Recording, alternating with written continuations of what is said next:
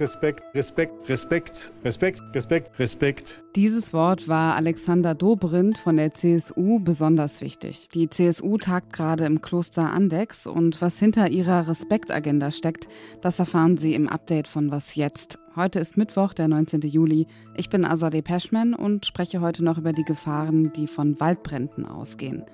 Redaktionsschluss für diesen Podcast ist 16 Uhr.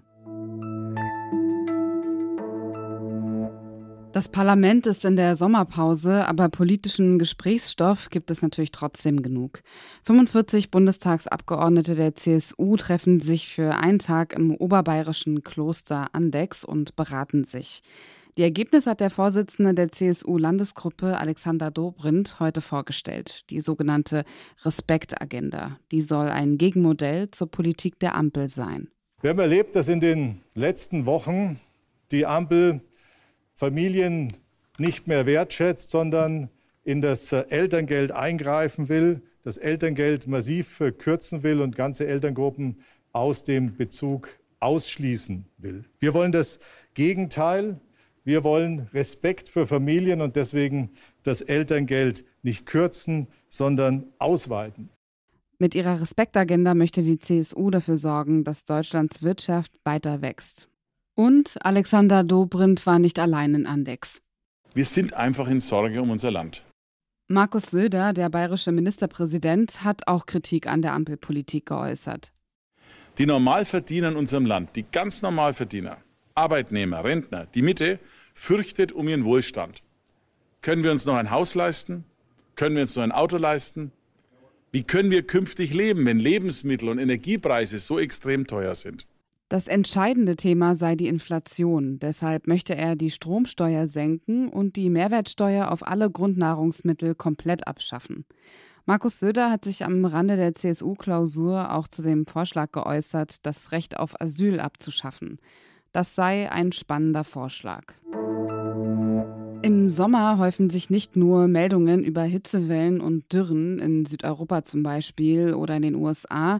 Es gibt auch immer mehr Waldbrände, aktuell zum Beispiel in Griechenland und Kanada. Warum die jetzt wieder so oft vorkommen und welche Rolle die Klimakrise dabei spielt, das hat Zeit Online-Autorin Leonie Sondheimer recherchiert. Hallo Leonie. Hallo. Wie viel davon ist eigentlich menschengemacht? Also die allermeisten Waldbrände sind menschengemacht. Es gibt in Deutschland eine Waldbrandstatistik, in der die Ursachen für die erfassten Waldbrände auch aufgeschlüsselt werden. Da sind weit unter zwei Prozent natürliche Ursachen, also dieser typische Blitzeinschlag, an den man vielleicht manchmal denkt. Und einige sind nicht geklärt, also wo da die Ursache lag. Und dann gibt es sehr viele menschengemachte und das sind zum einen fahrlässige Handlungen, sowas wie der Zigarettenstummel oder auch eine heiß gelaufene Landmaschine kann ein Feuer entfachen. Und es gibt tatsächlich auch einige Fälle von ja, bewusst gelegten Feuern. Und wie beeinflusst die Klimakrise die Waldbrände? Also grundsätzlich verstärkt die Klimakrise das Risiko ähm, für Waldbrände, weil sie zum einen durch die Dürre und Trockenheit die Wälder schwächt. Also wir wissen ja, dass vier von fünf Bäumen momentan in Deutschland krank sind. Dadurch fällt dann viel Totholz an und das ist wiederum der Zunder für Waldbrände. Also da gibt es einen Effekt. Gleichzeitig werden durch die globale Erwärmung auch lang anhaltende Wetterlagen mit extremer Trockenheit, Hitze und Wind häufiger. Und das ist dieses sogenannte Feuerwetter, was dann die Wahrscheinlichkeit auch ähm, erhöht, dass Waldbrände erstmal entfacht werden und dann sich schnell verbreiten. Wenn es so viele davon gibt, von den Waldbränden, die sich so schnell verbreiten, dann stellt sich natürlich die Frage, wie kann man den Wald schützen? Ja, ich glaube, eigentlich muss man als allererstes weiter darüber aufklären, dass es vor allem menschengemachte Ursachen gibt für die Brände dann konkret und daran arbeiten, dass es einfach weniger vorkommt. Und es ist auch tatsächlich so, dass wir da ein Potenzial haben, dass Waldbrände weniger werden, weil wir einfach uns darum kümmern müssen, dass Menschen die nicht verursachen.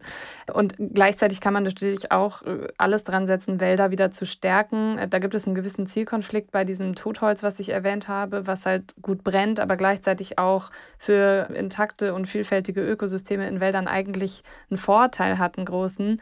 Aber man könnte jetzt mal so unterm Strich sagen, weg von Nadelbaum-Monokulturen hin zu Mischwäldern ist auf jeden Fall auch eine gute Maßnahme gegen Feuer. Danke dir, Leonie. Sehr gerne. Wirtschaftsminister Robert Habeck ist heute nach Indien geflogen, also in das Land, in dem weltweit die meisten Menschen leben, 1,4 Milliarden insgesamt. Deshalb ist Indien ein Wachstumsmarkt, betonte Habeck. Ziel der Reise ist es, die Zusammenarbeit zwischen Indien und Deutschland zu stärken, gerade im Bereich erneuerbare Energien und grüner Wasserstoff. Seit dem russischen Angriffskrieg in der Ukraine bemüht man sich darum, die wirtschaftlichen Beziehungen zu diversifizieren. Habeck hat betont, dass die Beziehung zu Indien zwar wichtig ist, aber eben auch kompliziert. Denn Indien importiere viel Öl aus Russland und würde deswegen aktiv von den Sanktionen gegen Russland profitieren. Aus den Gesprächen mit VertreterInnen der indischen Regierung erhofft sich Habeck Fortschritte bei den Verhandlungen über ein Freihandelsabkommen zwischen der EU und Indien. Was noch? Wenn man nach einer Sache die Uhr stellen kann, dann danach, dass immer wieder Verschwörungserzählungen zum Tod von Tupac Shakur auftauchen. Er sei eigentlich gar nicht tot und lebe in Kuba oder Malaysia zum Beispiel. Zur Erinnerung, er ist am 13. September 1996 seinen Schussverletzungen erlegen. Sein Tod ist also ziemlich lange her, aber offenbar gibt es wieder Bewegungen in den Ermittlungen. In Henderson, einer Stadt in der Nähe von Las Vegas, haben Polizeibeamtinnen ein Haus durchsucht. Ein Vertreter der Polizei in Las Vegas erklärte dazu, der Fall liege zwar bereits eine Weile zurück, doch es sei ein Fall, der immer noch ungelöst sei und man hoffe, das eines Tages ändern zu können. Wer weiß, vielleicht wird er ja tatsächlich irgendwann mal restlos aufgeklärt. Und das war das Update von Was jetzt? Morgen früh hören Sie hier Pia Rauschenberger. Sie spricht unter anderem über den Start der Fußball-WM. Was jetzt zeit.de ist die Adresse für Klagen, Lob und Fragen. Ich bin Azadeh Peschman. Ihnen noch einen schönen Abend.